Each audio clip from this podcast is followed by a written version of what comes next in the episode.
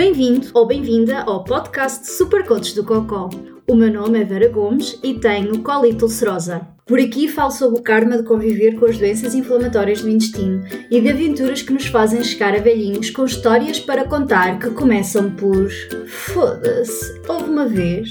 O importante é quebrar alguns tabus e soltar algumas gargalhadas. Gil Vicente dizia a rir se corrigem costumes e eu acrescento, a rir custa muito menos.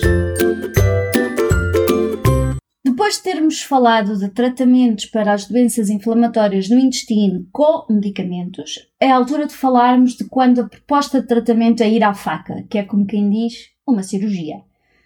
Primeiro põos nos is e antes de avançarmos. A necessidade de ter uma cirurgia não deve de todo ser considerada como um falhanço da pessoa que tem a doença inflamatória do intestino, nem tampouco da equipa médica que o segue apesar de todos os avanços que têm sido feitos nos tratamentos para as doenças inflamatórias do intestino e que, verdade seja dita, reduzem em muito a probabilidade de ter que fazer uma cirurgia, certo é que também têm as suas limitações. E agora, uma boa e uma má notícia.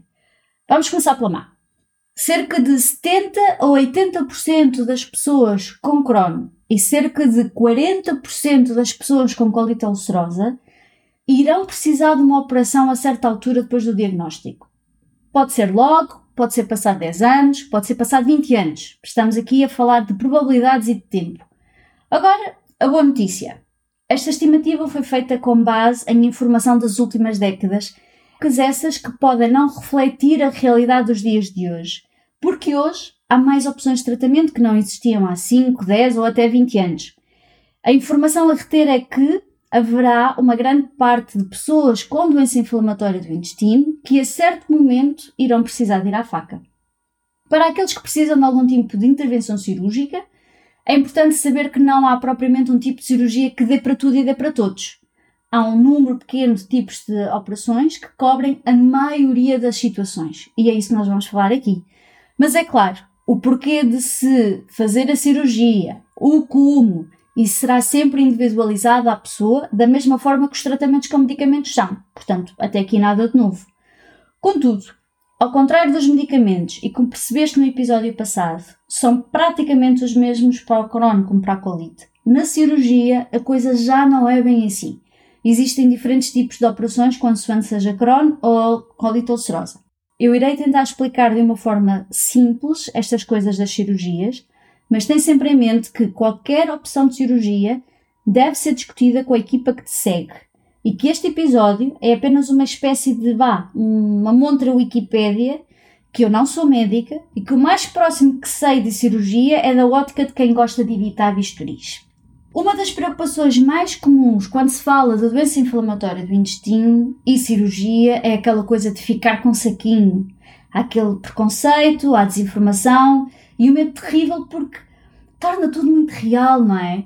Uma pessoa sente-se diferente, sente-se incapaz e obviamente que isto altera a nossa saúde mental. Mas será que é mesmo assim? Afinal de contas, temos todos que ser super-heróis, não é? E mega perfeitos, não é? E caso não tenhas percebido, esta última frase era pura ironia e sarcasmo. Mas a verdade é que a forma como a sociedade espera que cada indivíduo se comporte e seja coloca-nos a todos numa pressão violenta e completamente desnecessária, e por isso, para que fique bem claro, nem eu, nem tu somos super-heróis ou perfeitos. Aliás, ninguém é super-herói ou perfeito, e teres que usar um saco de ostemia não é de todo impeditivo de teres uma vida, nem tu és menos capaz do que eras antes de fazeres a cirurgia. Bom, voltando à cirurgia de ostemia ou estômago, como também é referido, o que é importante saberes? Há cirurgias de ostomia em que o saquinho é temporário, que é uma grande parte dos casos. Este tipo de cirurgia consiste em fazer um buraquinho na tua barriga, onde se liga uma ponta do intestino à tua parede abdominal, não é? portanto à tua barriga, tu vais ver esse buraquinho, e é por aí que as fezes irão sair. E é nessa saída que depois colocas o saquinho. E como nada na vida é simples, como é óbvio, deves saber que há vários tipos de ostomias. Nas doenças inflamatórias do intestino, as mais comuns são a iliostomia e a colostomia. O que é que isto quer dizer? O nome está associado à localização da ostomia, ou seja, onde vão cortar o intestino e ligar à parede abdominal. Íleo é a parte final do intestino delgado que depois liga ao intestino grosso. Cólon é o intestino grosso, ou seja, a liostomia é a ostomia que é colocada no final do intestino delgado, a colostomia é a ostomia que é colocada algures no intestino grosso. Deve estar a pensar, ah, então é a dor? O estômago, que é precisamente esta saída do intestino na barriga, em si, que é, um, é, que é bom, é literalmente ter o intestino à flor da pele, não dói, porque o estômago não tem nervos que detectem a dor na sua superfície. Mas é natural, como é óbvio, que nos primeiros dias após a cirurgia tenhas alguma dor e desconforto. E para isso é que te darão drogas boas e fixes e que te vão ajudar a lidar com a dor. Afinal de contas, não deixa de ter sido uma cirurgia e de terem andado ali um bocado no corte de costura na tua barriga. Existem outros tipos de cirurgia, claro, mas que, mais uma vez, irá sempre depender do teu estado de saúde. Por exemplo, pessoas com colite ulcerosa por vezes também fazem uma colectomia, trocando por miúdos. Esta cirurgia retira todo o intestino grosso. Nesta cirurgia, então, retira-se todo o intestino grosso e o reto, que é sempre onde começa a inflamação na colite ulcerosa, e isto significa que não é possível ligar o intestino delgado literalmente ao cozinho. E por isso é feita uma ileostomia para que as fezes possam ser mandadas para fora do corpo. Para muitas pessoas com colite ulcerosa que fizeram este tipo de cirurgia, isto significou que deixaram de ter problemas com a doença inflamatória do intestino. E é por isso que muitas vezes se diz que estas pessoas ficaram curadas. E tu não vês, mas eu estou a fazer aspas com os dedos. Porque na verdade o que levou ao sistema imunitário a atacar o intestino continua lá. E por isso não significa que não possa atacar no outro lado qualquer do corpo. Outra cirurgia que por vezes é feita em quem tem colite ulcerosa é a bolsa pélvica, também conhecido como bolsa ileal ou, e prepara-te para este nome lindo, anastomose anal. Até parece nome de realeza. Neste tipo de cirurgia, o cirurgião pega no ilho, a parte final do intestino delgado, abre-o parcialmente, dobra sobre si mesmo de forma a criar assim uma espécie de bolsa grande, em vez de ser assim uma coisa tipo mangueira direitinha e pronta a mandar cocó cá para fora. Então, esta bolsa é ligada à parte final do reto e permite que as pessoas façam a sua vidinha como se nada se passasse. E acabei de perceber neste preciso momento que se calhar este episódio é demasiado gráfico para os mais sensíveis e que se calhar deveria ter colocado um aviso logo no início. Mas bom, como dizem os franceses, tant pis. Então, e isto pode ter complicações? Claro que sim, e já me fartei de dizer isto aqui no podcast e volto a frisar: tudo na vida tem riscos. Absolutamente tudo. Cerca de 10 a 15% das pessoas que fazem esta cirurgia desenvolvem uma complicação chamada bolsite, ou em inglês pouchitis, que por norma é tratada com um antibiótico durante uma ou duas semanas. Algumas alterações na dieta podem trazer algum conforto, mas nem neste tipo de inflamação é causada pela alimentação, nem é curada através do que se come, ok? É mesmo por antibiótico. Posto isto, vamos ao Crohn. Já sabemos que a doença de Crohn pode afetar qualquer parte do sistema digestivo, da boca até ao ânus, certo? E o que é que isto tem a ver com cirurgias? Ora, pois, tem tudo a ver, porque o menu é muito maior é que nem imaginas o leque de possibilidades que isto tem. Para começar, não há duas cirurgias relacionadas com a doença de Crohn que sejam iguais. E deves estar tu a pensar, o que é que ela está para ali a dizer? Primeiro diz que há muitas possibilidades, depois diz que não há duas cirurgias iguais. Eu explico, que não quero que fiques a meditar em coisas que são acessórias. Apesar de teoricamente haver uma longa lista de cirurgias possíveis para quem tem doença de Crohn, na realidade, apenas uma meia dúzia de tipos de cirurgia é feita na maioria dos casos. E lembra-te, não há duas doenças inflamatórias do intestino iguais, certo? Logo, também não há cena chapa 5 que funcione para toda a gente. Outra coisa que é importante saber é que a cirurgia só é feita quando tem mesmo que ser. Porque retirar partes de intestino, como é no caso do Crohn, significa que a doença pode aparecer num outro sítio e tira aqui, tira ali, pode levar a outras complicações como a síndrome de intestino curto. Que depois têm coisas como não conseguires absorver tudo o que comes, porque não tens intestino para isso. Portanto, dando este enquadramento, vamos então à meia dúzia de tipos de cirurgias mais feitas em quem tem doença de Crohn, ou seja, as mais comuns. Não vou entrar em mais do, pormenores do que as mais comuns. Comecemos com a recessão do intestino delgado. Esta é a cirurgia mais usual para quem tem doença de Crohn. É muito simples, consiste em cortar a zona do intestino delgado que é afetada pela doença de Crohn e que pode levar a coisas fofinhas e queridas como estenoses. Este tipo de cirurgia pode também ser feita com alguns tipos de fístulas ou quando o corpinho não reage ao tratamento com medicamentos. Portanto, basicamente, corta-se, tira-se o bocado afetado e volta-se a cozer as pontas.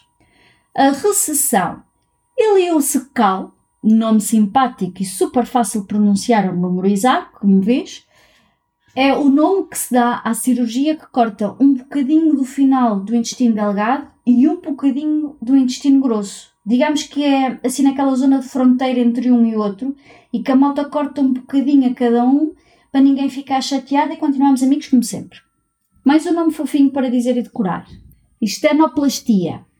Nesta cirurgia não se corta e deita fora a parte do intestino. Pelo contrário, aquilo que o cirurgião tenta evitar é precisamente isso por isso, o que ele faz é tentar abrir os estreitamentos do intestino, não é? estenoses, causados pela doença de Crohn, para tentar criar uma passagem mais larga do bolo fecal, que é como quem diz aquilo que metes bucha abaixo.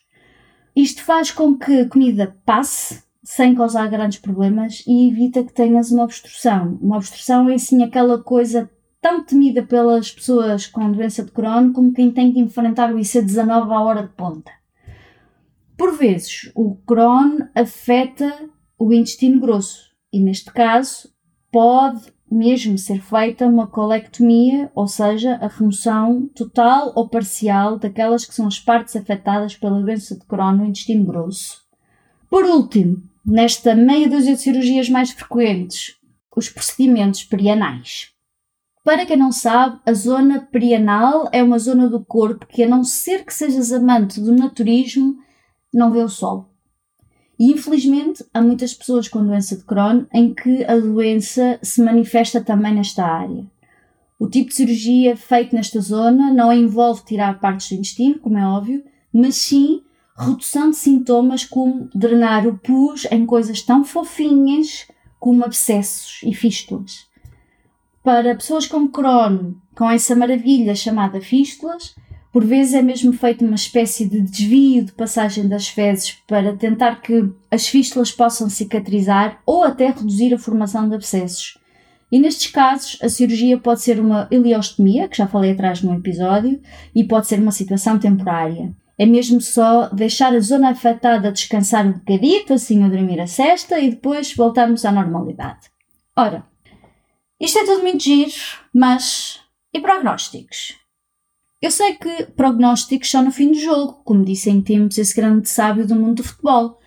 Mas aquilo que se pode dizer sobre cirurgias na gestão da doença de Crohn é que de facto podem ser uma forma eficiente de gerir a doença.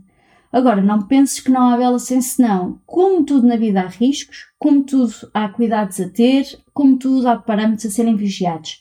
Se fosse assim tão simples, não é? Para que é que tínhamos um intestino tão longo, não é? Íamos cortando e pronto. Por isso, aquilo que deves saber é que só se avança para a cirurgia se de facto os benefícios forem superiores aos riscos. E se algum dia, em desespero, fores ter com o teu médico para ele tirar intestino e ele disser que não é uma boa ideia, tenta pelo menos perceber porque é que no teu caso não é boa ideia. Lembra-te que não há duas pessoas com uma doença inflamatória do intestino igual. Foda-se, uma vez. Eu tenho uma sobrinha emprestada. Emprestada porque sou filha única, não é? E por isso a sobrinha é, na verdade, mais que tudo, portanto, emprestada enquanto estivermos juntos. Acontece que a sobrinha só fala neerlandês, essa língua do demo que quase me custou a sanidade mental e acabei por mandar às ortigas. Ora, a sobrinha veio passar um fim de semana connosco numa fase em que eu andava com a colite ulcerosa pelas ruas da amargura, mesmo assim na modo baixo, e a tentarmos a todo custo evitar uma cirurgia de remoção de parte do meu intestino grosso. Por isso, eu estava com um coquetel de medicação em casa e no hospital digno de entrar no Guinness. Por norma, eu tomo a medicação ao pequeno almoço para que nunca me esqueça de tomar. E eis que caiu o queixo à miúda e só a vejo a cotovelar o tio e, e, a dizer uma cena qualquer que percebi que era a perguntar o que é que era tudo aquilo e a dizer tio, o prato dela é só comprimidos. E foi aí que eu percebi o potencial porque se naquele momento a miúda tivesse mais 10 anos do que eu tinha, ainda me iria pedir umas cenaças para curtir durante a noite. Hoje. Se gostaste do que ouviste ou achaste interessante, se esboçaste um sorriso ou soltaste uma gargalhada, então está na hora de seguir os desígnios do Buda e subscreve o podcast. Até para a semana e que Buda do Cocó esteja contigo.